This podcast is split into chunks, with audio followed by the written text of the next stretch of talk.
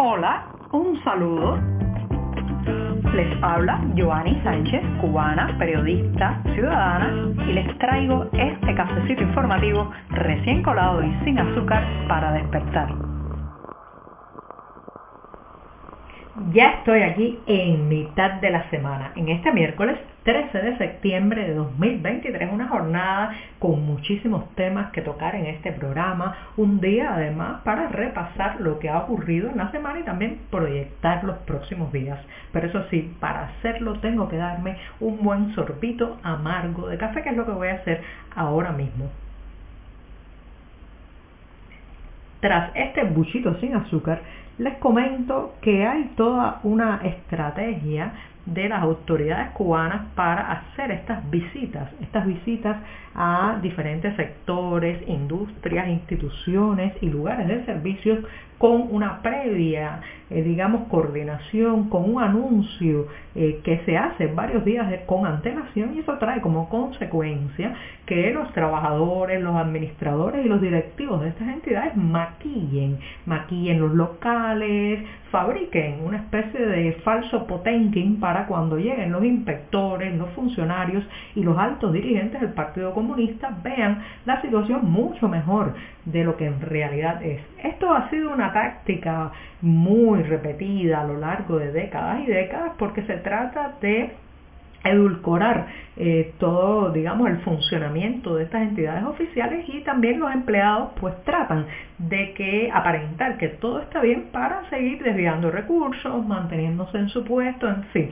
el doble juego de que el funcionario se cree lo que ve, lo que ve y el empleado le hace creer otra realidad. En fin, les debo decir esto y le hago todo este adelanto porque una visita sorpresa, sorpresa a más de 65 establecimientos gastronómicos en la provincia de Holguín realizada durante las noches del pasado fin de semana ha puesto a correr a todo el mundo y ha revelado lo que todos sabemos, que el sector gastronómico estatal es un desastre, no solamente es un desastre, es un peligro para la salud, un peligro para la salud.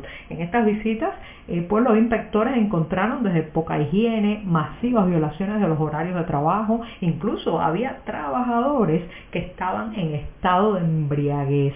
Era tan, tan eh, lúgubre el panorama que se encontraron que solo pueden catalogarlo como de descontrol, chapucería, acomodamiento, desinterés falta de respeto y también otros desmanes. Señores y señores, esto es lo que dice la prensa oficial. Imagínense cómo habrá sido aquello que lo describen de esta manera. Está claro que en este caso pues se encontraron con la dura realidad porque no anunciaron previamente la inspección ni la visita. En cualquier punto de la geografía nacional que sea algo así, se destaparán horrores porque la ineficiencia, la negligencia, la desidia y la mentira campean a sus anchas por la isla. ¿Volverán a repetir esta experiencia los funcionarios y los inspectores de tomar por sorpresa locales estatales? Yo creo que no, porque ellos tampoco tampoco quieren saber la verdad.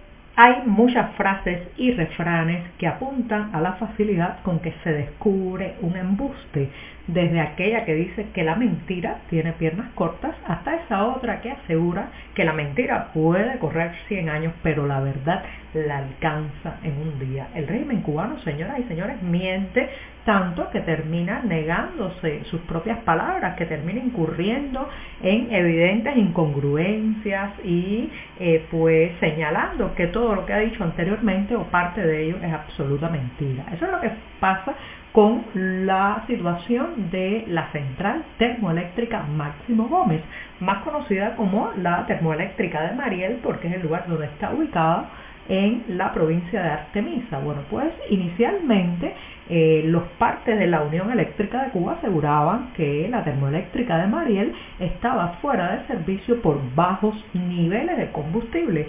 Sin embargo, los expertos y otras fuentes del sector niegan esa situación porque aseguran que eh, pues esta termoeléctrica usa crudo cubano como combustible y también porque el traslado de buques desde otras zonas de Cuba hacia esa termoeléctrica de Mariel pues de que sí, sí ha recibido suministro de combustible para su uso. Ahora lo más reciente que ha dicho la Unión Eléctrica de Cuba es que se trata de un problema técnico el que ha sacado de servicio a la termoeléctrica de Mariel, que por cierto eh, produce o debería producir alrededor de unos 80 megavatios. ¿Qué es lo que está pasando realmente? Solo nos queda especular porque transparencia, transparencia no hay. Y en el otro lado, la transparencia, en el extremo opuesto, está la oscuridad y los apagones. Los apagones que siguen aumentando, que siguen creciendo y uno se pregunta si cuando llegue la cumbre que pronto se va a realizar en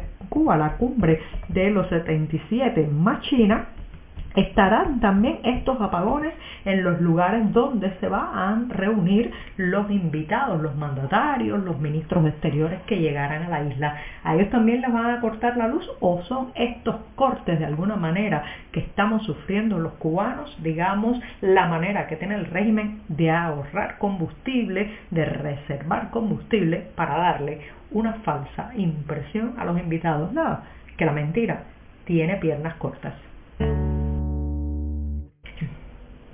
Uno podría pensar que ya el régimen cubano ha logrado domesticar a toda la intelectualidad, los artistas y los miembros del sector de la cultura que quedan en la isla que de ellos solo se podría esperar el aplauso, el consentimiento tácito de todas las orientaciones y las órdenes que llegan desde arriba. Pero sin embargo no es así. A pesar de las purgas, a pesar del el exilio y la emigración de los más inconformes, a pesar de la censura, las prebendas y la compra de sus opiniones y sus criterios a partir de prebendas y privilegios, a pesar de todo eso, el mundo intelectual cubano sigue dando algunas sorpresas dentro del país. Ese es el caso de lo que ha ocurrido en los últimos días con las reuniones que está organizando la Unión de Escritores y Artistas de Cuba. Sí, la, digamos, vilipendiada UNIAC, que no es otra cosa que una caja de resonancias del poder hacia la intelectualidad de la isla. Bueno, pues la UNIAC está organizando estos encuentros de cara al Congreso de la organización que está planificado para junio de 2024. Y en lugar de encontrarse aplausos, en lugar de eh, pues toparse con caras de y genuflexiones, lo cierto es que se ha dado de bruces con la inconformidad y el malestar del mundo intelectual. ¿Qué dicen los artistas? Bueno, que hay que encontrar formas para eh, que pues el sector eh, tenga más recursos, inversiones, sobre todo se quejan del el frenazo de la producción editorial. Recuerden que uno de los sectores más eh, golpeados por la crisis es justamente este de imprimir libros. No hay papel, no hay recursos y muchos autores ven languidecer sus volúmenes en las gavetas sin que puedan llegar a imprenta. También han reclamado estos artistas que se hagan acuerdos entre las instituciones oficiales y las pequeñas y medianas empresas recién creadas en Cuba para ver, para ver si también por allí se puede lograr algún tipo de producción editorial o algún tipo de acuerdo que redunde también en beneficios económicos a los bolsillos de estos artistas. Lo cierto es que no han sido reuniones fáciles, se han topado estos directivos de la Unión de Escritores y Artistas de Cuba con la inconformidad y el malestar y también con la disminución evidente de sus miembros, la mayoría de los cuales o está pensando escapar de la isla, tiene hechas las maletas o ya se fue. Y llegó el momento de decir adiós a este programa en mitad de la semana, de despedir la jornada puente, el día bisagra en este podcast. Y lo voy a hacer con una recomendación para aquellos que estén mañana, jueves 14 de septiembre en Bogotá, Colombia, porque allí se estará presentando el libro 75 años de la Declaración Universal de los Derechos Humanos miradas desde Cuba. Se trata de un volumen que justamente reproduce el discurso completo del representante de Cuba que pronunció en París el 10 de diciembre de 1948 y además incluye también otros artículos, comentarios y opiniones que van desde reconocidos juristas como Julio Antonio Fernández Estrada, pasando por activistas al estilo de Manuel Cuesta Morúa y también pues de periodistas como el jefe de redacción del diario 14 y medio, Reinaldo Escobar. Así que ya saben, se presenta 75 años de la Declaración Universal de los Derechos Humanos miradas desde Cuba mañana en Bogotá. Los detalles del lugar y la hora los pueden encontrar, como siempre les digo, en la cartelera de nuestro diario. Y con esto sí, me despido hasta mañana jueves. Muchas gracias. Por hoy es todo. Te espero mañana a la misma hora.